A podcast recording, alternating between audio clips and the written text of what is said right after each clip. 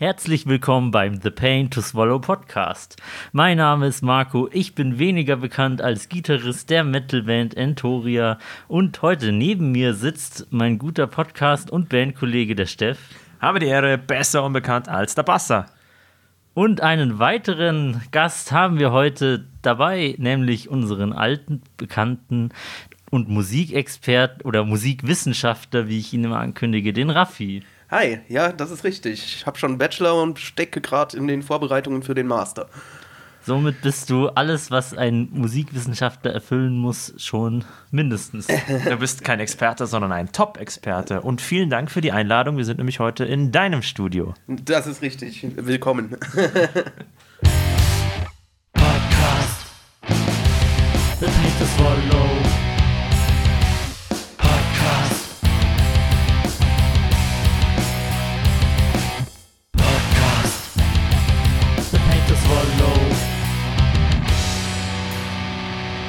In diesem Studio war ich zumindest schon mal, du warst damals nicht dabei. Wir haben hier auch schon die Folge über Norwegen aufgenommen, nämlich die Metal in Nordeuropa Teil 2, glaube ich. Oder war das Teil 1? Teil 1 war es. Ja, und dein Blick geht in die richtige Richtung. Wenn ich hier so an die Wand schaue, dann habe ich auch die Vibes dieser Folge gleich wieder vor Augen, obwohl ich selbst nicht dabei war. Raffi, was hat es denn mit dieser Flagge auf sich? Ach, das ist einfach eine schöne Norwegen-Flagge, die ich damals beim Blastfest von allen möglichen Bands habe unterzeichnen lassen. Also äh, unten sieht man unter anderem aber äh, dann irgendwo ist auch Faust von Emperor und äh, sind einige. Faust von Goethe. Das ist Faust und das ist Mephisto. Zwei Waffen. Okay, das lasse ich mal unkommentiert. Wir haben hier im Podcast ein Ritual, das so grausam ist, dass selbst die Menschen in der Hölle es nicht durchführen wollen würden. Nämlich trinken wir zu Beginn jeder Folge einen ekligen Schnaps. Der eklige Schnaps. Heute hat den ekligen Schnaps, wie schon so oft, mein werter Podcast- und Bandkollege der Steff äh, mit dabei. Was hast du mir denn heute mitgebracht? Ja, also heute, ich, ich hatte es ja schon mal angekündigt, ich hatte schon kurzzeitig Sorge, dass der Raffi uns wieder zur Tür rausprügelt, wenn ich diesen Schnaps hervorziehe, weil das ist so widerlich, aber da habe ich auch eine persönliche Abneigung gegen das Zeug, aber irgendwas müssen wir ja machen. Heute gibt's Popcorn-Likör. Also ich habe den gesehen und war schon da wirklich geneigt, die Tür wieder zuzumachen. Das ist gut, dann wenigstens ist das mal was, wovor sich der Raffi auch ekelt. Weil der Raffi, ich glaube, bei ihm wären so Kräutersachen und Obstler gar nicht so schlimm. Ich sage immer, alles über 35% geht eigentlich, aber das Zeug hat so 15% und wird wahrscheinlich sehr süß sein und ich habe einfach eine generelle Abneigung gegenüber Likören. Kennt ihr diese greiseligen Jellybeans? Die gab es mit Popcorn-Geschmack und zwar mit, ich würde es ranziges Popcorn nennen. Das war so widerlich und ich denke, dass das so schmecken wird. Sind Jellybeans nicht diese Dinge, die es auch mit Harry Potter Geschmack gibt? Ja, genau, ganz genau, die sind das. Harry Potter Geschmack. Jetzt schenk doch mal ein hier. Worauf wartest du denn noch? Ja, ja, ich dachte, wir können das noch so weit wie möglich hinauszögern, weil danach wird auch unser wunderbares äh, Samstagsbier nicht mehr schmecken. Deswegen lasst mir noch einen Schluck nehmen. Ah, okay. Ähm, schauen wir uns die Flasche mal an. Es ist, Popcorn steht drauf, Popcorn soll drin sein und wie du schon im Vorgespräch gesagt hast, Raffi, schreibt sich da Popcorn mit K. Aber da steht Sweet Popcorn, also es ist kein salziges. Uff, das ist eigentlich noch schlimmer. Popcorn, Salzlikör, hm, das wäre wär mal eine Marktlücke. Aber wie ich sehe, ist die Flasche von einer gar nicht so unbekannten Manufaktur. Das ist richtig. Der Preis hat sich trotzdem mehr als in Grenzen gehalten, weil ich hatte das ja in einer anderen Folge schon mal erwähnt und habe überlegt, ob ich den mitnehme. Da dachte ich mir so, naja, 6,99 oder 7,99, die das damals waren, war mir es der greiselige Spaß nicht wert. Und jetzt war die um 50% reduziert. Manchmal hilft Warten beim Sparen. Genau. Also, ich schenke uns mal ein. Erzählt mir dabei mal eine lustige Geschichte. Ihr habt den Namen der Manufaktur noch gar nicht genannt. Das ist Absicht. Okay, keine Schleichwerbung hier. Aber die ein oder anderen werden sie kennen, vor allem durch ihr Apfelgetränk. Ja, oder durch, den ersten, äh, durch das erste Erbrechen im Vollrausch mit 16. Also tatsächlich, irgendjemand aus meiner Verwandtschaft hat mir das erzählt, dass, dass der erste Vollrausch mit diesem Zeug war. Also nicht mit dem Popcorn-Likör, mit einem anderen Gesöff von der Manufaktur. Mach ruhig voll. Ja. Entschuldigung, Raffi. Ach komm, das ist jetzt auch nicht mehr als bei uns, das sieht nur mehr aus. Ich hatte ehrlich gesagt erwartet, dass das äh, milchig aussieht, aber es ist äh, Ich auch. durchsichtig wie Apfelsaft. Und mit leicht gelblichen Fle äh, Elementen. So, aber wonach riecht das? Allein durch den Geruch würge ich schon. Echt, ich finde es überhaupt nicht schlimm. Es riecht halt wie, ja, wie wenn du irgendeine x-beliebige Schokoriegel-Billigmarke im Kochtopf aufrührst. Irgendwie so. Ich finde, es riecht nach Popcornmaschine. Echt? Den, den Geruch rieche ich tatsächlich gar nicht raus. Doch, ich rieche so diesen. Ich finde, man riecht diesen Butter an. Mach's uns nur noch Ich, madiger. ich finde vor allen Dingen wirklich auch, dass es wie gezuckerte Butter riecht. Ja gut, was anderes ist Popcorn im Prinzip nicht. Also, ähm, wir Ja. wollen uns ja nicht länger drücken. Nee. Auf euch. Zum Wohle, hoffe ich. Pfui, dein. Also ich finde es eher, eher mild, aber ich glaube, die Meinungen gehen hier stark auseinander. Also, gebrannt hat das jetzt, weiß Gott nicht, aber. Geht's dir gut, Raffi? Schnell, trink was anderes. Das, oh, echt. Also, oh. es war wirklich widerlich. Das war jetzt nicht schlimm zu trinken oder so, aber der Geschmack, der war einfach abscheulich. Ich würde sagen, wie wenn du. Ja, also für mich hat das sowas Süßigkeiten aufkochen und dann so einen Schlatz daraus brauen. Also, Das hast du auch bei dem Obstler gesagt und diesen Kommentar finde ich immer noch äußerst fragwürdig. Die schmecken so ein bisschen wie diese Bonbons, diese äh, bla bla bla Original. Ich glaube, ich darf den Namen wieder nicht sagen, aber ich meine diese Karamellbonbons. ja, mit diesen stimmt. kleinen Noppen in der Mitte. Ja, genau. Du darfst nur Marken nennen, für die du auch Werbung machen willst, also die du persönlich unterstützen möchtest. Äh, Werthers Original. Ich finde die tatsächlich eigentlich lecker, aber als Getränk. Nein, danke. Okay, dann lassen wir nämlich den Schnapshersteller weg, weil ähm, es schützt das Zeug einfach weg. Das hilft alles nichts. Macht sauren Apfel, sauren Apfel-Dings da bums, das ist alles gut, aber das Zeug ist ja. Ich bin gespannt, was du mit, dem restlichen, mit der restlichen Flasche machst zu Hause. Ich hoffe, dass der Markt regelt und das Produkt schnellstens wieder aus dem Sortiment fliegt. Bitte, ich bitte darum. Ich, ich kenne einen Weg zum Isar-Kanal, da werde ich das dann versenken bei Gelegenheit. Nein, natürlich nicht. Na gut, äh, so viel zu den abscheulichen Ritualen. Zeit, einige Geschichten auszutauschen, bevor wir uns dem Thema der heutigen Folge vollkommen widmen. Die Metal-Anekdote der Woche. Hat wer eine nette Metal-Anekdote oder eine abscheuliche? Ich, ich hätte eine nette Metal-Kurzgeschichte, die wird auch richtig albern. Seid ihr bereit? Ich bin bereit. Ähm, ich habe letztens, was heißt letztens? Ich war letztens damit beschäftigt, abzuspülen und die Küche aufzuräumen, wie das halt manchmal so der Fall sein Alle muss. Vierteljahr. Genau. Mehr geht da nicht. Und Leute, die auf vielen Festivals waren, werden das kennen. Du tauchst deine Hand ins Wasser ein und dann werden deine Bantel schön sämig, warm und nass und watzig. Ich habe hab kurz nicht. Ich habe kurz äh, nur gehört, Leute, die auf Festivals waren, werden das kennen. Da dachte ich mir, ja, seit wann spülen wir denn viel auf Festivals ab? Nein, ich hatte vergessen, mir eine schöne Musik anzumachen, weil zum Abspülen braucht man gemeine Musik. Man braucht immer Musik. Und hatte meine Hände schon ins Spülwasser getaucht und deswegen siften meine Bantel schon. Deswegen dachte ich mir, dann spülst du jetzt ohne Musik ab, dann ist das halt so.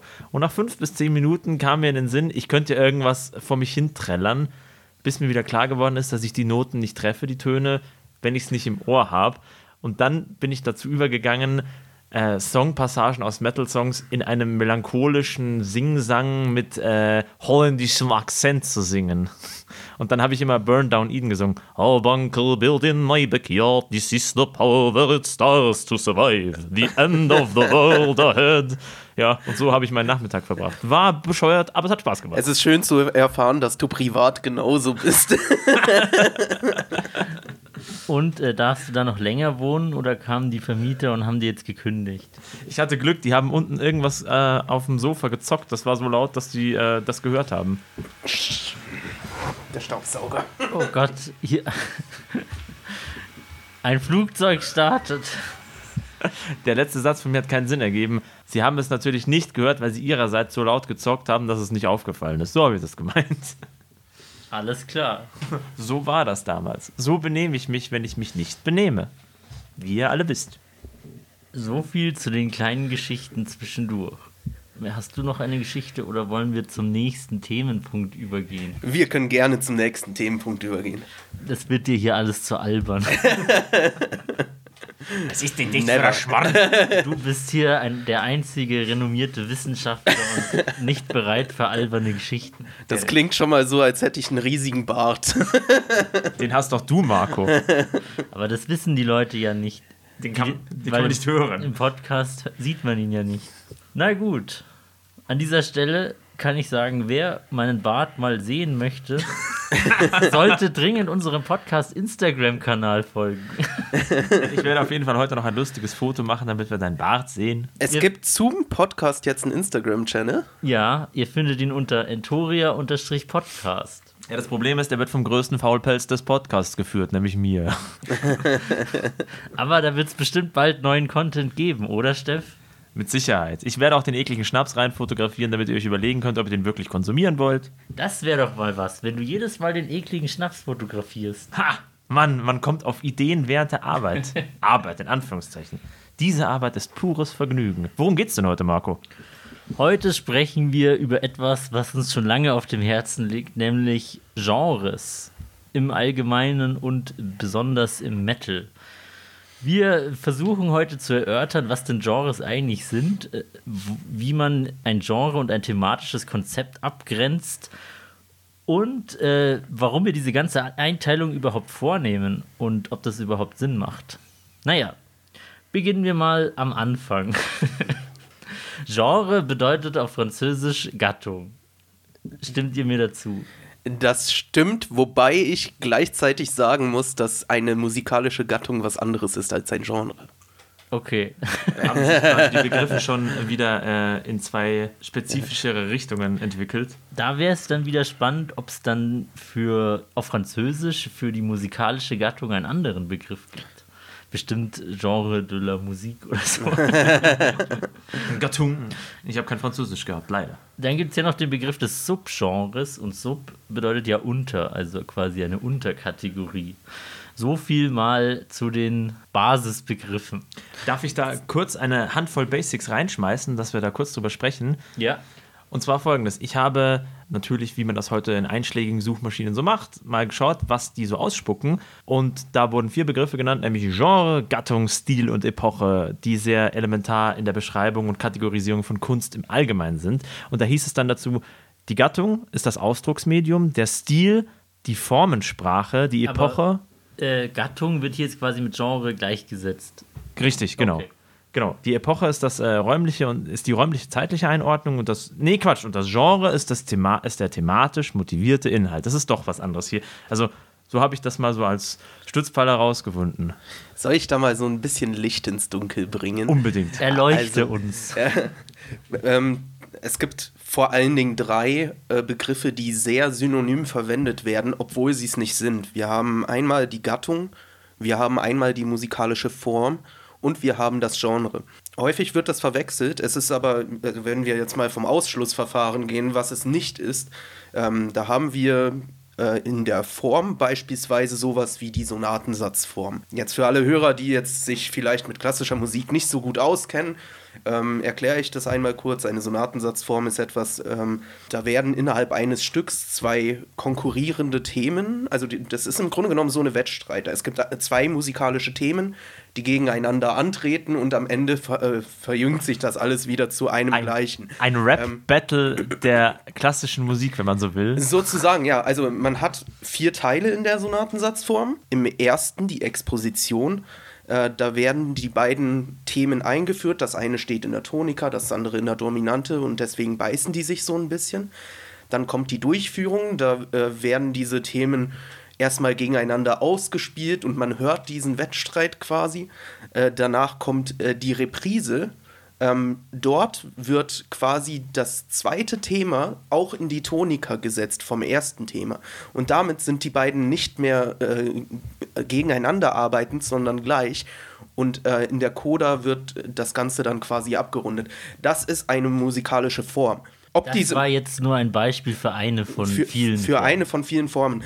Ähm, aber so eine mu- musikalische Form, die kann man jetzt natürlich interpretieren, wie man will. Also man kann die äh, beispielsweise in klassischer Musik komponieren, man kann sie aber auch durchaus beispielsweise in Metal komponieren. Ähm, so, also indem man beispielsweise E-Gitarren verwendet, ein Schlagzeug dazu und einfach so zwei verschiedene musikalische Themen verwendet. Ähm, das heißt, die Form hat noch überhaupt nichts mit dem Genre eigentlich zu tun. Und dann kommen wir noch zu dem Gattungsbegriff.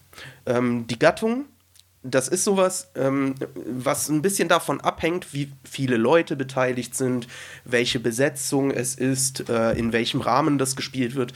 Beispielsweise Kammermusik ist ein, eine Gattung.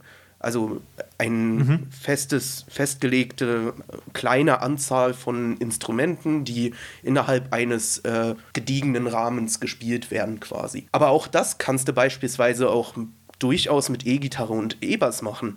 Das heißt, auch das macht wiederum nicht das Genre aus.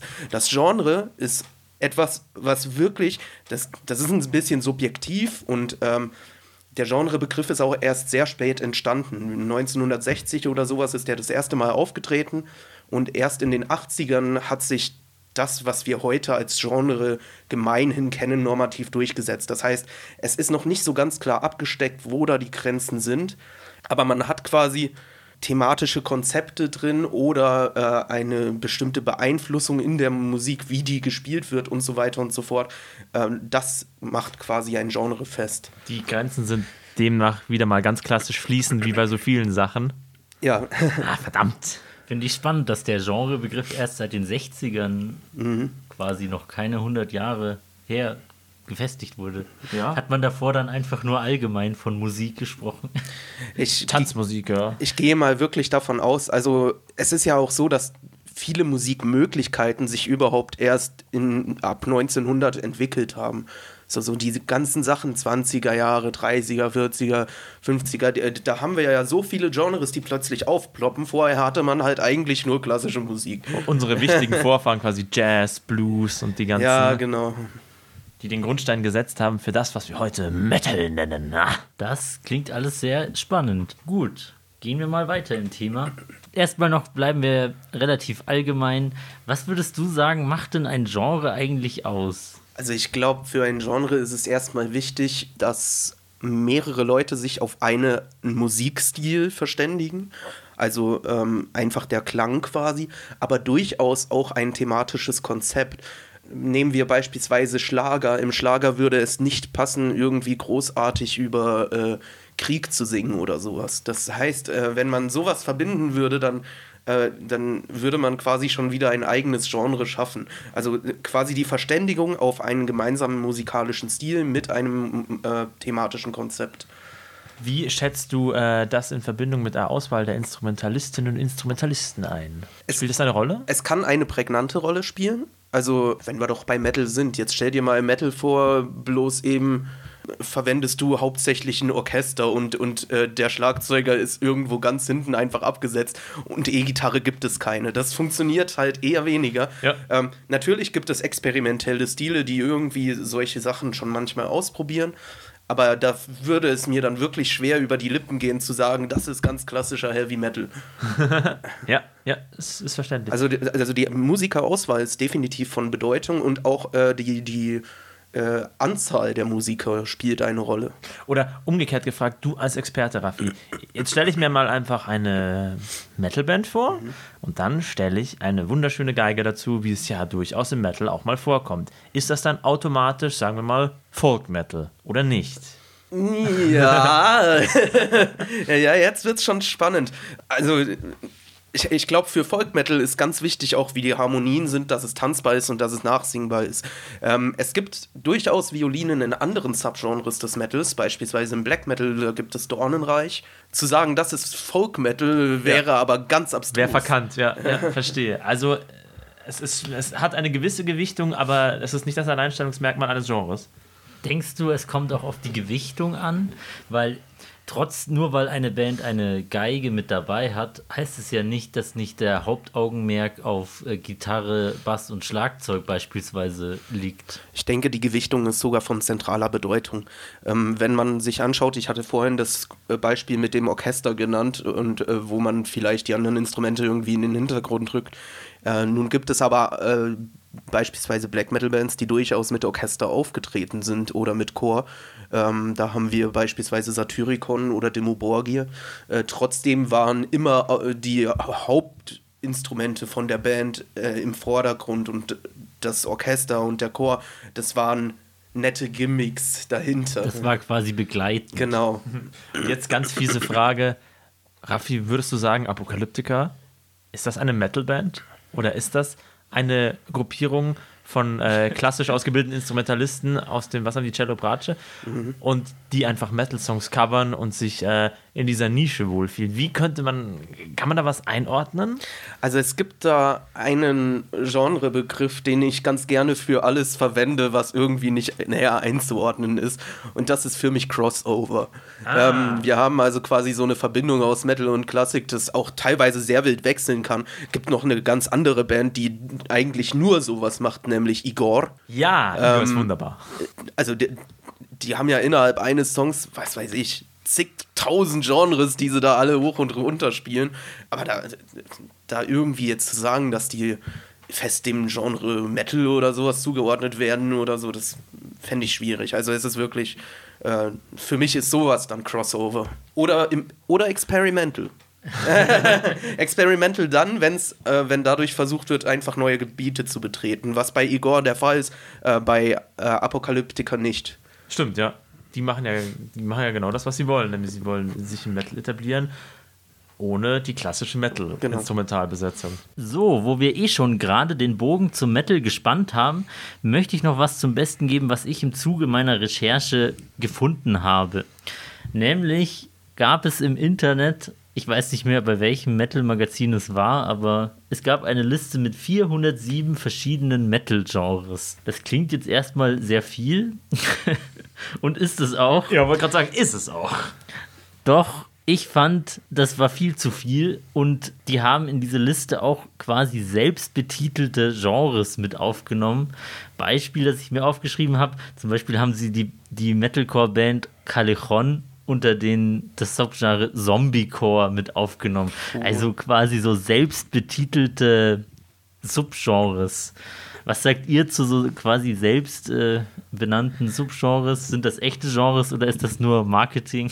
Ähm, da würde ich gerne richtig tief einsteigen. Deswegen, äh, was sagst du dazu, Raffi? Ansonsten stellen wir das nochmal nach hinten, weil da würde ich gern drüber diskutieren. Also, ähm, gerade wenn ich Zombiecore höre und Callejon, ich glaube, die würden sich ja mittlerweile selbst nicht mal mehr so bezeichnen. Das haben sie halt am Anfang gemacht, als die, äh, als das Album Zombie Action Hauptquartier oder wie das hieß, damals rauskam. Ja, wie gesagt, keine Ahnung, wie alt die Liste jetzt Ja, war, ja, aber. ja, ja. Aber, ähm, also ein Genre, das ist, wie ich schon gesagt habe, etwas durchaus Subjektives. Das heißt, man kann sich schon selbst irgendwie so einen Titel geben. Aber ob sich das als Genrebegriff tatsächlich durchsetzt, das hängt davon ab, wie sehr es auch äh, sozial akzeptiert wird. Also es braucht schon auch die Akzeptanz anderer Leute, um einen Genre zu formen. Äh, dieser soziale Aspekt, der ist von ziemlich zentraler Bede- Bedeutung bei diesem Begriff.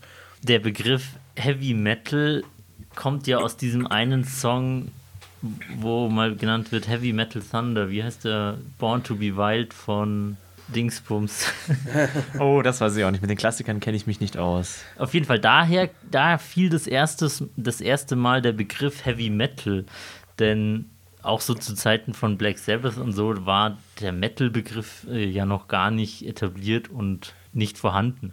So ein Beispiel gibt es auch später nochmal mit, dem Black- äh, mit dem Black Metal, weil ähm, Venom beispielsweise, die haben schon äh, einen Song gemacht und ein Album namens Black Metal, obwohl es damals noch überhaupt keinen Black Metal gab und sie haben das auch noch nicht als Genrebegriff für sich selbst verwendet.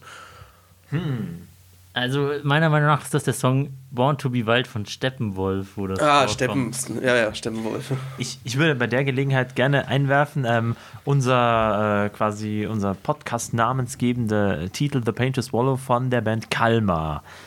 Die nennen ja ihren Sound selbst Swamp Metal als Melodic Death Metal Band. Jetzt gibt es aber über den gesamten Globus verteilt, wie ich recherchiert habe, mehrere Bands, die ihren Sound Swamp Metal nennen. Wie ist das jetzt? Zum Beispiel Swamp Ritual, die machen eher so Stoner Doom, Parabellum, die gehen so in die Sludge-Richtung, äh, Acid Witch, Psychedelic Doom Metal und natürlich Kalmer mit Melodeath.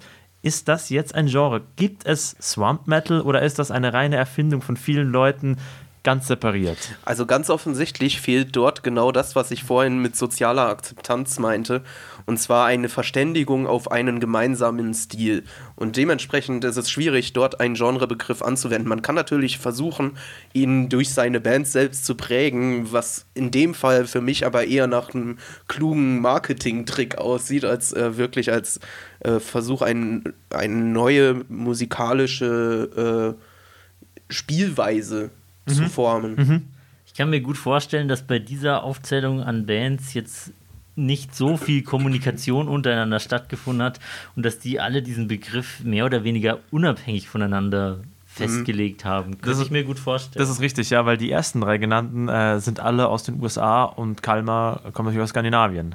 ja, das heißt nicht, dass man in einer digitalen Welt nicht trotzdem in Kontakt stehen kann, Nein, aber irgendwie hört es sich nicht danach an, dass es ja doch sehr unterschiedlich ist. Das ist, äh, mir hat aber die Vorstellung gefallen, dass der Swamp Metal dadurch herauswächst, aber ich kann Raffis Argumentation voll nachvollziehen, dass es so einfach nicht ist, ja.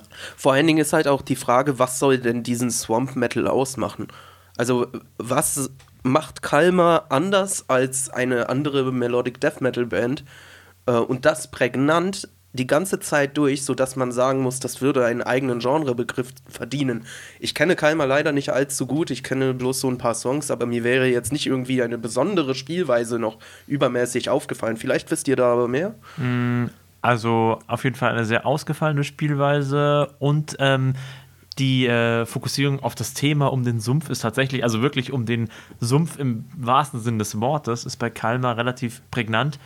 Bei den äh, amerikanischen Bands, die ich aufgezählt habe, da kommt es alles so, da, da kommt so dieser, war das Jazz oder Blues, so dieser, dieser, diese Musik von den Black People da, von den People of Color von damals, äh, und diesem, diesem Hexenkult, so dieser Voodoo-Aspekt, der spielt da ein bisschen bei denen rein und da kommt dann deren Sumpfanteil dazu. Also, weil du gerade auch Sludge meintest, ich glaube, Sludge ist so eine, so eine typische Richtung auch, die eher mit dem Versumpfen quasi zu tun. Ah, Okay. Also neben den 407 etwas äh, weit gefassten Subgenres gliedert eine berühmte Online-Plattform namens Metal Archives erstmal in nur 16 Subgenres. Soll ich die euch mal vorlesen? oh ja, ich bin gespannt. Hau raus. Also Metal Archives gliedert erstmal in 16 Hauptgenres, nämlich Black, Death, Dune, Stoner, Sludge als eins, als einen Block, Electronic Industrial, Experimental und Avantgarde, also zusammen, Folk, Viking, Pagan, Gothic, Grindcore, Groove, Heavy, Deathcore, Metalcore, Power, Progressive, Speed, Symphonic und Thrash. War da jetzt Industrial dabei? Industrial war Okay. mit Electronic ist Ah, ja. Industrial Ja, ja. dabei, relativ am Ja, okay. Anfang. Ja, ich glaube, dass dann so eine Unterteilung auch tatsächlich ziemlich Sinn macht, ähm, weil das sind tatsächlich die großen Übergliederungen. Es gab mal vor Jahren eine Homepage, die nannte sich ähm, Map of Metal, glaube ich. Ich erinnere mich an die Seite, aber ich war schon lange nicht mehr drauf. Ich weiß nicht, ob es die noch gibt. Also wenn, dann werden sicherlich viele YouTube-Links nicht mehr funktionieren, die es damals so gab, weil einfach irgendwie ständig irgendwelche Lieder heruntergenommen werden. Ähm, aber auf jeden Fall, äh, die haben auch eine sehr ähnliche Gliederung gemacht und äh, haben das Ganze in den zeitlichen Verlauf gesetzt. Und man sieht dort, dass äh, diese Untergliederung tatsächlich in dieser Form auch Sinn macht, dass wie alles miteinander zusammenhängt und worauf sich jeweils welche Stile beziehen. Haben die nicht nur, die haben doch nicht nur eine zeitliche Gliederung, sondern auch eine geografische Gliederung mit reingenommen, oder? Genau, die haben es geografisch noch ein bisschen angeordnet und vor allen Dingen haben die unterschieden zwischen Hauptgenres, die neu aufgekommen sind, eben beispielsweise Black Metal, der in den 90ern, vielleicht später 80er kam, davor der Death Metal, davor der Thrash Metal, die hatten ein eigenes Symbol. Dann gab es die Untergliederungen, also beispielsweise, was weiß ich, ähm, Symphonic Black Metal oder äh, St äh, Stoner Doom oder sowas. Also äh, die hatten wiederum ein eigenes Symbol, diese Untergliederungen. Und dann gab es noch ein eigenes Symbol für Fusionen. Also wo einfach verschiedene Metal-Stile sich miteinander kombiniert haben. Ein Mischeinfluss. Genau, und, und die so quasi ein neues Subgenre geschaffen haben.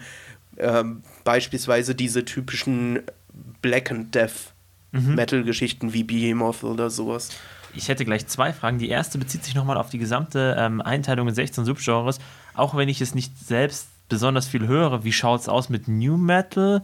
Wo ordnet sich Post ein in die Richtung? Geht das dann in Richtung Progressive, oder? Also zum Beispiel New Metal hatte bei der Map of Metal ähm, ein Fusionssymbol zusammen, also eine, eine Zusammensetzung aus äh, klassischem Heavy Metal und Rap. Echt? Ja. Ah.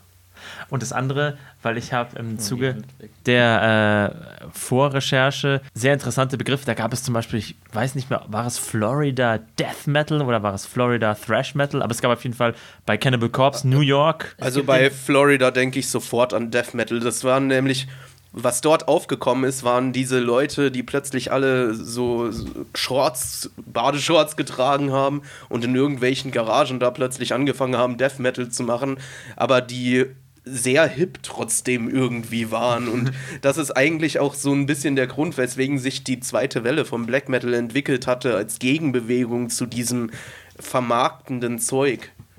Ja, es gibt den, den Florida Death Metal und dann gibt es den Bay Harbor Thrash Metal. Das ist ja so die Gegend, wo Slayer und so hergekommen sind.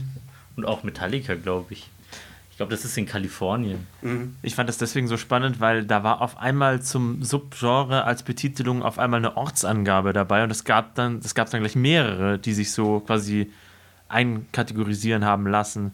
Und komischerweise war auch die New Wave of British Heavy Metal als eigenes Genre in der Liste, wo ich durchgeblättert habe, genannt, was mir da nicht so ganz eingeleuchtet hat, weil es war halt Heavy Metal. Aber gut, wenn Sie sagen, dass die New Wave of British Heavy Metal ein eigenes Genre begründet hat, würde ich so nicht unterschreiben. Wie seht ihr das? Ich habe auch irgendwann die letzten Tage im Laufe der Recherche gesehen, dass es nicht nur die New Wave of British Heavy Metal gibt, sondern auch die New Wave of American Heavy Metal. Also ich würde tatsächlich New Wave of British Heavy Metal definitiv als eigenes Genre äh, verwenden. Echt? Es gibt da auch eine ganze Warum? Reihe von Bands, die exakt in dieses Kaliber passen.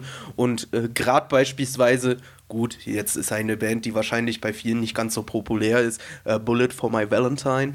Ähm, die leben für diesen NWOBHM. Echt? Wür- Würdest du die in die New Wave of British Heavy Metal Schublade stecken? Äh, Ja, sie machen es selbst. Ich finde tatsächlich, dass sie manchmal ein bisschen moderner sind als das. Ähm, aber sie ne- bedienen sich tatsächlich der ganzen Vorreiter quasi. Gut. Habt ihr noch irgendwas zum Thema 16 Übergenres des Metals zu sagen? Ich würde gerne noch auf ein paar von diesen Genres äh, ganz aus privatem Interesse in Anführungszeichen eingehen. Du Denn fragst für einen Freund. genau, ähm, ich habe zum Beispiel von, lass mich noch mal kurz auf mein Karteikärtchen spicken, äh, von Sludge habe ich bis zur heutigen Recherche, ehrlich gesagt, von dem Begriff habe ich noch nie was gehört. Vom Sound, als ich das dann gelesen hatte, dachte ich mir so, ja, das, da, kennst du schon was, aber den Begriff kannte ich noch nicht. Und deswegen habe ich ein paar Begriffe mitgebracht von Metal-Subgenres. Und ihr müsst mir mal sagen, was das so ist, weil ich bin arm und unwissend. Jetzt bin ich gespannt.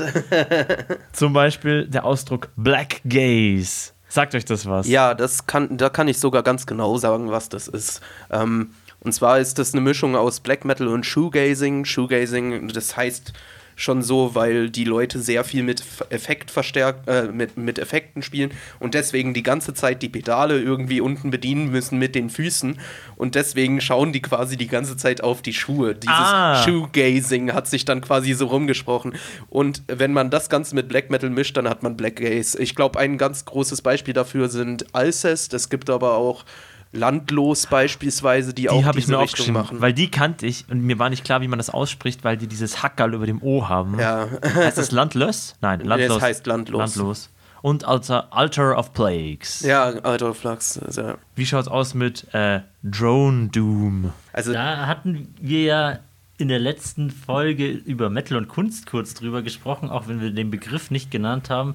Aber ist das nicht das, was Sun O so ausmacht? Zumindest teilweise, ja. Sun O ist auf jeden Fall ein Vertreter vom Drone Doom. Die mischen aber allerdings auch sehr viel beispielsweise neue Musik, also neue klassische Musik rein und ähm, können deswegen definitiv auch als experimental gewertet werden. Aber definitiv großer Vertreter von Drone Doom ist Sun O. Und was ich noch gefunden habe, da habe ich mich dann im Nachhinein äh, in Anführungszeichen geschämt, weil äh, unter dieses Subgenre wurde eine Metalband eingeordnet, die ich sehr gern höre, nämlich Ahab. Ich wusste aber nicht, dass sich das so nennt, nämlich Funeral Doom. Ja. Es ist klassischer Funeral Doom. Das merkt man einfach schon an diesen ganz tief gestimmten äh, Gitarren. ich, man könnte sie eigentlich schon fast durch einen Bass einfach ersetzen. Und äh, dazu dieses wirklich ganz tief gegrollte Zeug vom Sänger. Da wäre eben meine äh, spannende Frage, ähm, weil du gesagt hast, ähm, das Genre oder auch das Subgenre dann lebt von der Community. Ich habe von Funeral Doom noch nie was gehört, dass sich jemand so bezeichnet, aber offensichtlich scheint es etabliert zu sein. Aber wie, und noch eine zweite ein, Einwurf, wie würdest du Funeral Doom von Doom unterscheiden? Doom muss überhaupt nicht beispielsweise gegrollt sein oder sowas. Das kann durchaus einfach mit äh, normalen Stimmen äh, funktionieren. Äh, ganz große Vertreter von normalem Doom sind äh, Candlemas und die singen eigentlich wirklich eher hoch. Bloß die Musik ist halt sehr, sehr schleppend und tragend. Und das macht Doom aus. Funeral Doom geht halt noch mal ein ganzes Stück runter mit den Stimmungen äh, von den Gitarren und, und mit allem Möglichen. Also Funeral Doom ist wirklich so, so der, der absolute Bodensatz des Dooms im Grunde genommen. und äh, übrigens auch hier, die Map of Metal hat damals auch Funeral Doom als eigenes Untergenre damals gelistet mit dem Untergenre-Symbol. Also ähm, das ist tatsächlich ein sehr etablierter Begriff. Ich musste die ganze Zeit einfach nur an Frédéric Chopin denken und dachte mir, wann kommt endlich dum, dum, dum, Ja, genau. Ist es nicht unglaublich, dass es Melodien gibt, die wir untrennbar mit einem gewissen Ereignis verbinden?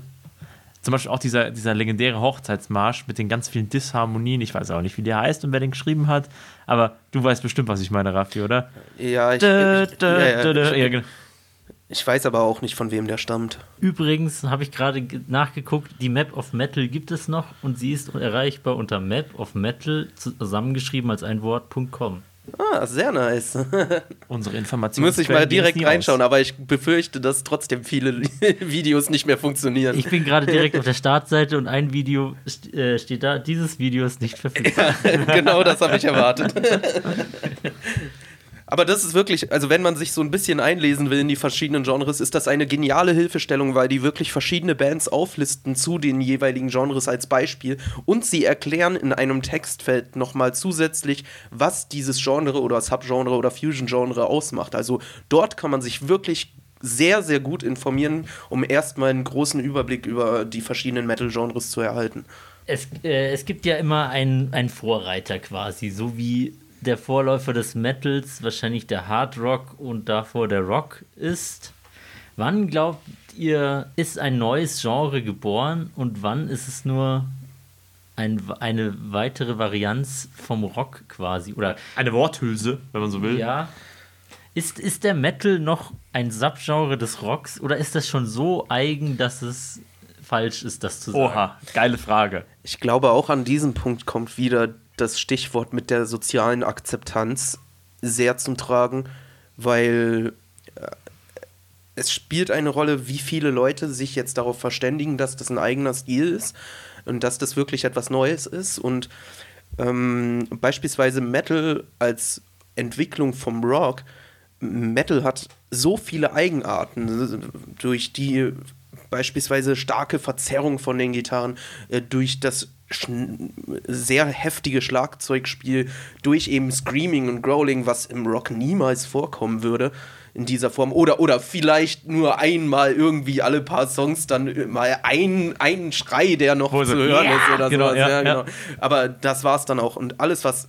Also dadurch wird es so eigenständig, dass es nicht mehr einfach nur als kleine Subgenre zu verstehen ist. Und wenn sich da mehrere Leute drauf verständigen, oder, oder die meisten, dann ist im Grunde genommen ein neues Genre geboren. Äh, provokante Einwurffrage meinerseits an dieser Stelle. Lebt der Rock als Subkultur noch? Weil das käme mir gerade gar nicht in den Sinn. Also es gibt Leute, die diese Musik lieben, aber die nicht so wie wir als Metalheads in schwarzen Klamotten mit den Aufschriften unserer Lieblingsbands rumlaufen. Naja, aber jetzt schau dir mal an, wie voll die ganzen Roses-Konzerte noch sind. Gibt's also noch? Ja, ja. Also, äh, die haben schon alteingesessene Fans. Ich glaube bloß, dass viele aus gerade der Jugend oder sowas, dass die halt nicht mehr so viel mit Rock anfangen können. Ähm, aber auch da gibt es Ausnahmen. Ich sehe schon ab und zu auch mal so sowas wie Nirvana-Shirts. Gut, das ist jetzt Grunge, aber ähm, also sowas gibt es schon auch. Ähm, Nirvana-Shirts sind möglicherweise aber auch eine Modeerscheinung. Definitiv auch. Genauso wie Iron Maiden-Shirts, wie ich mittlerweile weiß.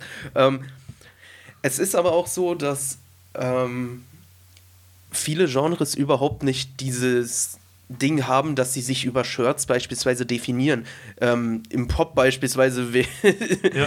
das ist ja wirklich eine weit verbreitete Richtung. Es gibt so viele Rihanna-Fans, aber jetzt schau dir mal wie, an, wie viele Rihanna-Fans mit einem Rihanna-Shirt rumlaufen. Das geht gegen Zero. Also man, man könnte sagen, ähm, die Pop-Fans sind wesentlich heterogener als die Metal-Community von den Fans her? Ja. Optisch? Ja, und vor allen Dingen spielt dieses Merchandising keine große Rolle dort. Das ist ganz anders als Metal. Merchandise und Metal, also das ist neben den Live-Konzerten, ist das ja wirklich eine der Haupteinnahmequellen der Bands und das ist beim Pop definitiv nicht der Fall. Ich denke, jede kleine Metal-Band hat ein T-Shirt, bevor sie ein Album rausgebracht haben.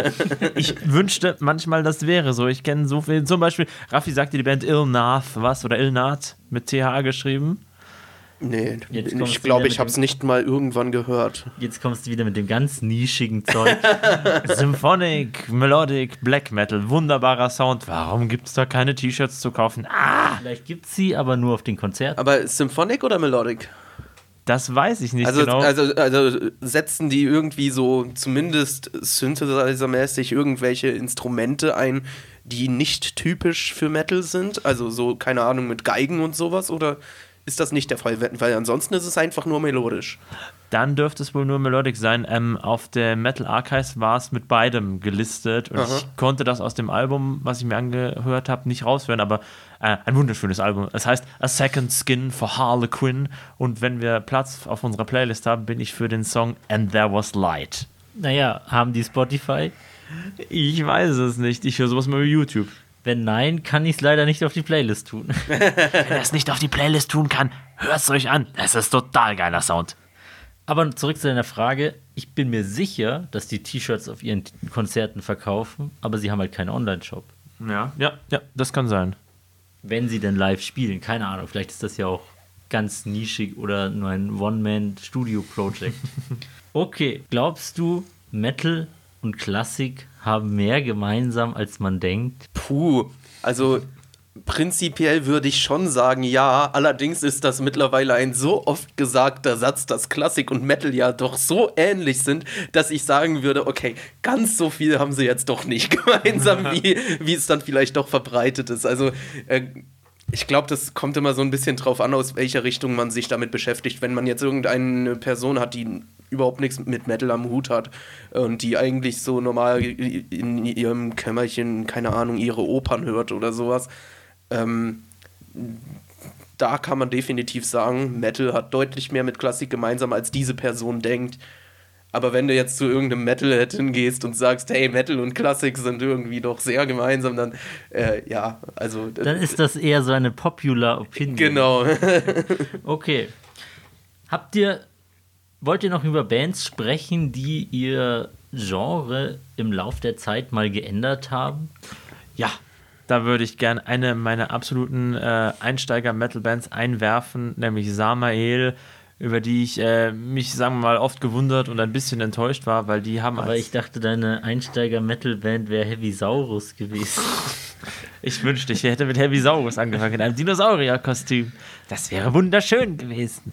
Nein, bei Samael, die haben ja als, als wirklich äh, sehr solider Black Metal angefangen und dann eine, ich würde mal sagen, Industrial-Schiene eingezogen, die so grauenhaft war. Samael war ja, glaube ich, sogar einer äh, der mit ja, nee, das ist vielleicht ein bisschen zu viel gesagt, aber, aber zumindest wirklich eine Ikone des Black Metals. Second Generation, wenn man so will, vielleicht. Ja, ja. Second Wave. Second Wave. Ja, ja. Also, ich habe noch nie eine Metalband gehört wie die, bei der sich äh, der Stil so krass geändert hat. Mit, ich denke, dieses äh, Album Solar Soul und dann dieses Above oder wie das irgendwie hieß, wo ein weißes Albumcover drauf war.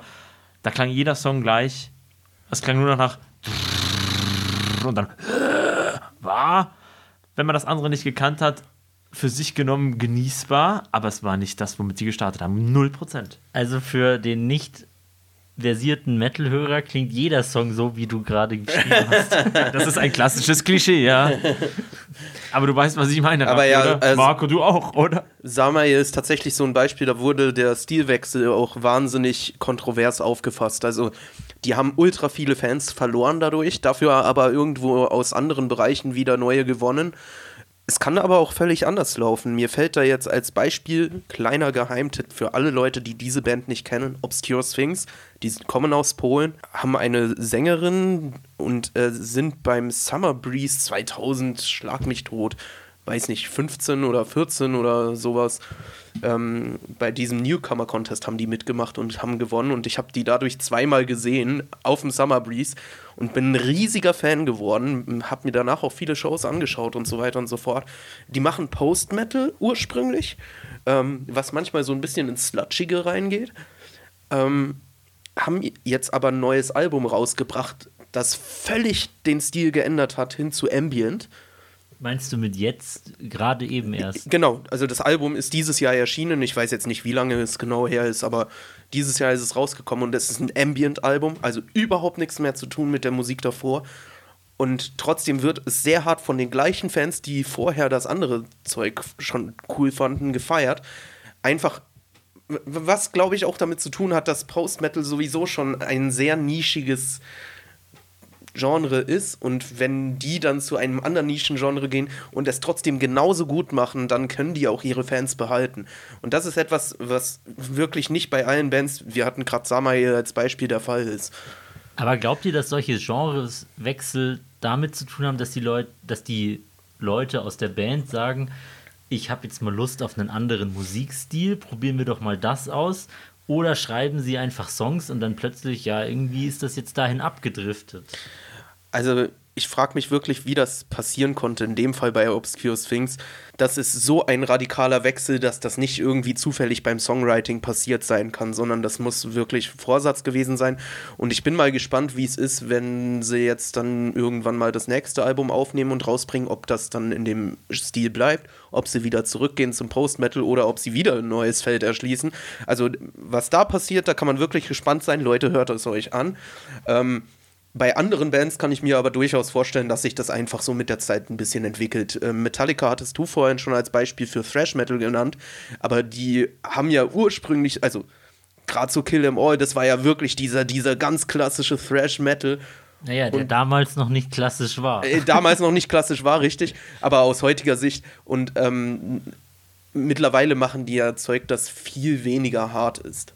Und, und überhaupt nicht mehr so thrashig wie damals. Also solche Stilwechsel, glaube ich, die entstehen einfach mit der Zeit auch. Ich würde gerne noch eine artverwandte Frage einwerfen, weil ich kenne einen wunderbaren äh, Mitschnitt von einer Live-Tour von Blind Guardian. Da erzählt der Hansi Kirsch, dass sie als Thrash Metal, in Anführungszeichen, verlacht werden, obwohl die Band sich selbst nie so gesehen hat und sich nie bezeichnet hat, die Fans es aber als solches eingeordnet hat.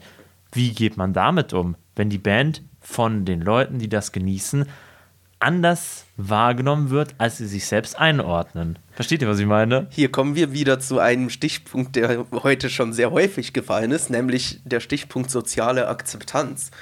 Und dann ist diese soziale Akzeptanz offenbar nicht gegeben, beziehungsweise die, die allgemeine äh, Gesellschaft, sage ich mal, die, die hörende Gesellschaft, die ordnet das halt einfach thematisch anders ein. Und so muss sich quasi die Band irgendwo auch diesem Druck beugen. Es wird seine Gründe haben. Ich weiß jetzt in dem Beispiel nicht genau, wie es dazu kam oder, oder wie die Hintergründe sind, aber, aber es wird sicherlich seine Begründung haben, wieso das von den Fans anders eingeordnet wird als von der Band selbst. Ja, das lag, ich nehme mal an, dass es daran lag, dass die alten Songs von Blind Guardian, die waren sehr kreischig, sehr schlagfest, monoton teilweise durch. Also das ist heutzutage ist das bombastische Orchestrale. Das hat mehr diesen Tolkien-Flavor, den sie ja immer zelebriert haben. Der ist heute viel spürbarer als damals, obwohl er in den Texten schon immer reflektiert war. Aber damals war das halt wirklich richtig wild. Heute ist das mehr, ähm, dass man auf die Knie fällt und so. Oh, aber damals war das mehr. Ich kann das gerade nicht gut in Worte fassen, nur in Gefühle. Wir müssen die Gefühle nehmen. Also, das Gefühl ist auf jeden Fall bei mir angekommen. ähm, und ich glaube, es gibt noch einen weiteren Grund, warum sich äh, Bands einem neuen Genre zu äh, widmen können, quasi. Und zwar, dass die Besetzung wechselt. Das hat man beispielsweise bei Secrets of the Moon, äh, die mittlerweile sehr in diesen Black and Roll gehen Davor haben die aber so richtig klassischen Second Wave Black Metal eigentlich gemacht. Aber die haben komplett die Besetzung gewechselt. Ich glaube, kein einziges Gründungsmitglied ist mehr drin. Mhm. Und dass sich dann natürlich ein Stil ändert, ist klar. Bei Mayhem haben wir das Gleiche. Äh, Mayhem haben ihren Sänger immer wieder mal gewechselt. Ursprünglich mit, äh, also wir hatten da Attila Chihar, wir hatten Death, äh, Dead, wir hatten Maniac. Und die haben jeweils so einen eigenen Stil von Mayhem geprägt. Dead mit seinem wirklich rohen Zeug und äh, dieses suizidale Verhalten und sowas. Maniac, der komplett falsch screamt, das muss man dazu sagen. Also, das ist äh, technisch nicht sauber. Ähm, dadurch entsteht aber so, so ein Krächzen, was äh, die Stimme auf Dauer kaputt macht. Aber bei ihm ist es so ein Markenzeichen. Das, äh, und da ist die Musik auch wirklich komplett schnell geworden und, und aggressiv. Und Attila Chihar, ganz große Ikone, äh, singt auch bei Sun O beispielsweise. Ähm, und der hat so ein ganz tiefes Growling im Grunde genommen als Markenzeichen, so ein röchelndes. Und da kam dann eher so das Mystische bei Mayhem auf, wenn die da auf ihren Konzerten, keine Ahnung, so diese Albernheiten wie den Altar und sowas aufbauen mhm. und so. Äh, das ist dann tatsächlich so ein, so ein Attila Chihar-Ding. Ist dann quasi, wenn in einer neuen Besetzung trotzdem die alten Songs gespielt werden, ist das dann quasi eine Art Neuinterpretation? Würde ich definitiv so sagen, ja. Definitiv ist das eine Interpretation dann. Es kann nicht mehr das Gleiche wiedergegeben werden, was vorher mal ursprünglich so erdacht war. Also ist es sogar möglich, dass die Live-Version mit einer neuen Besetzung dann sogar im Genre ein bisschen variiert, wenn die Band halt jetzt aktuell andere Sachen macht? Ja, ist halt die Frage, wie sehr sich das Genre dann dadurch ändert. Aber ja, durchaus. Wenn, wenn alte Songs gespielt werden, die ein anderes Genre sind, das ist bei Mayhem nicht der Fall. Die haben immer schon Black Metal gemacht und machen es auch heute noch. Ähm, bloß eben mit anderem Stil, mit, mit, mit anderem Gesang und so weiter und so fort. Aber bei Secrets of the Moon beispielsweise, wenn die alte Songs spielen, dann ist das definitiv ein anderer Stil, als wenn sie jetzt die neuen Songs spielen, ja. Okay, habt ihr andere Bands, die ihr jetzt speziell noch ansprechen wollt? Ja, ich würde gerne noch kurz über, äh, sagen wir mal, meine Lieblingsband der Corona-Phase sprechen, über Nanowar of Steel, die ja das Ganze als, als Persiflage nutzen. Die sind ja 0% Pirate Metal, die haben damit ja nichts am Hut. Haltet euch fest, jetzt kommt erstmal der Fischstäbchen-Song, ja. den sich der Steff in jeder Bar, die er besucht, wünscht. Ich wünschte, er wäre überall zu hören. Egal, ob es dort Musikwünsche gibt oder nicht. Ja. Und egal, ob die Leute irgendwas mit Metal zu tun haben oder ob das eine schickimicki Cocktailbar ist. Ja, wollt ihr diese Anekdote jetzt hören? Wollt ihr, dass ich das in den äh, Instagram-Podcast äh, Filter reinschicke. Ja, schieß los. Ja, nein, also ich kann das ja posten. Ich habe eine wunderbare Aufnahme davon bekommen. Also die Kurzgeschichte für unsere Zuhörerinnen und Zuhörer ist, wir waren in einer Cocktailbar und ich habe gesagt, ich würde... In Bochum. In Bochum. er hat gesagt, ich würde gerne ein Lied hören und der Besitzer hat mich ein bisschen verstört angeschaut, der gleichzeitig sein eigener Türsteher war. Das, dieses Konzept habe ich übrigens auch noch nie gesehen vorher. und ähm, ich habe ihn gefragt, ob er den Fischstäbchen-Song spielt. Also äh, der Fluch des Captain Igloo von Nanowar Steel. Und er hat gesagt, das macht er. Er hat danach auch gesagt, es hat ihm nicht getaugt, aber es war okay, dass er es gespielt hat. Okay, wir kommen auf den Genrebegriff zurück und auf unser Thema. Aber was du noch erwähnen solltest, ist, dass das das ganze Wochenende ein Running Gag war und du in jeder Kneipe, in der wir dort waren, gefragt hast. Wir waren in vielen. Nur so als Info, aber in keiner wurde es aufgelegt. Aber in dieser Bar, wo wir wirklich nicht damit gerechnet haben, hast du es doch geschafft. Ja, genau. Die, die, der, der wichtige Unterstrich liegt dabei, wir waren in einer Pirate-themed Rock-Metal-Kneipe und die haben gesagt, ne, das machen wir nicht. Der DJ kommt später, ist mir egal, das interessiert mich nicht. Naja, das war eher ein technisches Problem, würde ich mal behaupten. Weiß ich nicht. Kann, kann man so nennen, ja. Ich möchte denen jetzt nichts unterstellen, aber ich glaube, die hatten einfach keinen Bock, jetzt von irgendjemandem Songwünsche Ich- aufgedrückt ich zu bekommen. auch. Das war übrigens, obwohl es eine Pirate-themed äh, Metal- oder Rock-Kneipe war, äh, muss man trotzdem sagen, dass das Ganze sehr schickimicki war. Das war auch genau in Bochum in dieser äh, Fußgängerzone. Sie nennen es das Dies- Bermuda-Dreieck. ja, genau. Äh, Die U-Bahn-Station hat übrigens wirklich eine 3 dann als Dreieck drin, also im, im offiziellen U-Bahn-Schild und so. Ja, also dort versumpfen die Leute und ähm, es ist aber sehr, sehr hochpreisig und hochklassig dort und Und viel zu sauber für eine ordentliche Rock-Pirate-Bar. genau. Äh, wie finde ich jetzt den Bogen zurück zum, äh, zu unserem Genre-Thema? Indem du einfach drauf losredest. Richtig. Nanowar of Steel machen ja per Definition absolut kein Pirate Metal, aber sie benutzen sich, äh, sie, sie, sie, sie benutzen das, das Stil-Klischee, um das einzufangen. Wie ordnet man dann so eine Band zu, die einfach nimmt, was, was sie findet und sagt, das machen wir jetzt lustig und dann schauen wir mal. Naja, zum Manowar, äh, Nanowar of Steel würde ich sagen, die machen bei jedem Album, nehmen sie ein musikalisches Genre oder Konzept auf und verarbeiten das. Und das variiert dann von Album zu Album. Begonnen hat die Band ja als klassischer Manowar-Parodie-Klon quasi. Ja. Ich glaube, daher kommt auch der Name, oder? Natürlich, ja. Äh, ist Fun Metal einordnungsfähig für ein Genre? Ist das ein eigenes Genre? Lass mich raten. Es hängt mit der sozialen Akzeptanz zusammen. Würde ich tatsächlich sagen. Nee, äh, puh. Um das vielleicht nochmal Nein, ich, einzugreifen. ich würde sagen nein, weil ähm, man hat zwar als Thema dieses auf Score nehmen und so weiter und so fort, aber du kannst es trotzdem auf alle möglichen anderen Genres legen. und dadurch wird es kein eigenständiges Genre, weil du, du kannst das lustig spielen, äh, kannst dich, keine Ahnung, über Black Metal lustig machen, du kannst dich über Heavy Metal lustig machen, du kannst dich auch über Schlager lustig machen oder sonst was. Also deswegen würde ich sagen, Fun Metal als eigener Genrebegriff schwierig, weil einfach nur das lustig machen für mich persönlich jetzt erstmal nicht genügend Kriterien darstellt, äh, um äh, wirklich ein eigenes Genre. Wobei ich gerne einwerfen würde, ähm, es muss zumindest ein bisschen eingrenzbar sein, weil der Spaßfaktor lebt ja davon, dass die Leute verstehen, was da gesungen wird. Deswegen würde sich, sagen wir mal, Black oder starker Death äh, dafür nicht eignen, weil die Botschaft nicht mehr transportiert Ach, da gibt es aber oder? doch auch so, solche Bands, die das machen. Laceration beispielsweise sind so eine Band, die sich sehr über diese Klischees des Black Metals lustig macht und so. Waren so eine Band. Waren so. Stimmt, die gibt's nicht mehr. Leider. Äh, aber äh, mindestens einer spielt bei Grosa jetzt mit. Also diese Mgwa, nicht Coverband, aber, aber die gehen schon sehr in die Richtung vom Stil und haben sich deswegen auch Grosa benannt nach Ich- deren Album. Ich kenne die nur rudimentär. Würde man die als Fun Metal bezeichnen dürfen oder würde das Nein. nicht passen? Ich denke, das würde alles andere als passen. Meinst du jetzt Laceration oder Grosa? Ja.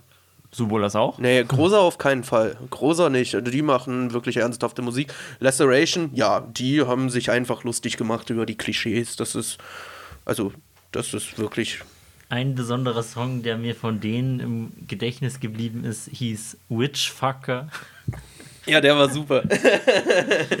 Und dann haben sie manchmal auf Bayerisch gesungen, ne? So, äh, die Hex. Ja, die, die Ansagen waren immer auf äh, Niederbayerisch, aber die Texte dann doch auf Englisch. Eine Frage möchte ich jetzt mal in den Raum werfen. Warum machen wir den ganzen Scheiß? Warum verbringen wir so viel Zeit damit, Dinge einzuordnen und zu klassifizieren wie Musik in Genres? Also als Mensch, der in diesem sozialen Zeug arbeitet, würde ich sagen, weil wir mit Rastern sehr viel leichter durchs Leben kommen. Mit Rastern, also nicht die Frisur. Mit denen würden wir auch leichter durchs Leben kommen. Da bin ich fest von überzeugt. Nee, es ist, äh, das Schubladendenken ist uns Menschen irgendwo eigen, blöderweise. Das ist nicht immer von Vorteil. nicht immer von Vorteil, aber auch nicht immer von Nachteil. Ich finde, ja. in, in dem Fall finde ich es durchaus sinnvoll, weil ähm, durch Genrebezeichnungen hat man die Möglichkeit, verschiedene Bands thematisch zusammenzufügen und dadurch beispielsweise zu, äh, auch Zusammenhänge zu erkennen. Also insofern kann äh, eine Art Schubladendenken durchaus sinnvoll sein, muss es aber nicht. Es kann natürlich hinderlich sein, wenn man jetzt einfach sagt, dass man beispielsweise dadurch die musikalische Entwicklung bremst oder so. Ich würde sagen, das Hindernis fängt immer sofort da an, wo ich sage, das hör mir nicht oh, weil das von irgendjemandem, der was zu sagen hat, den Stempel XY gekriegt hat. Ja, genau.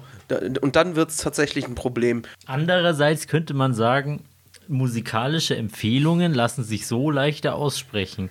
Ich weiß, du magst diese drei Metal-Genres am liebsten und ich habe jetzt diese Band, die in die Schublade passt, gefunden. Ich zeige sie dir jetzt mal. Ja, genau so. Leute, die diese Band gehört haben, denen gefällt auch. Das ist ja im Grunde genommen das, was Spotify auch immer macht. Ja, Ne? allerdings äh, macht Spotify das anders, denn die haben mehr Daten zur Verfügung als wir als Ja, Privatperson. viel mehr. Die analysieren, was Leute, die diese Band hören, noch hören und du hörst diese Band und das, daraus schließen sie, das könnte dir auch gefallen. Und Aber nicht nur. Also die haben zum einen das, äh, das könnte dir auch gefallen und so weiter und so fort. Die haben aber durchaus auch äh, diese Sparte so beispielsweise mehr aus dem Thema Black Metal.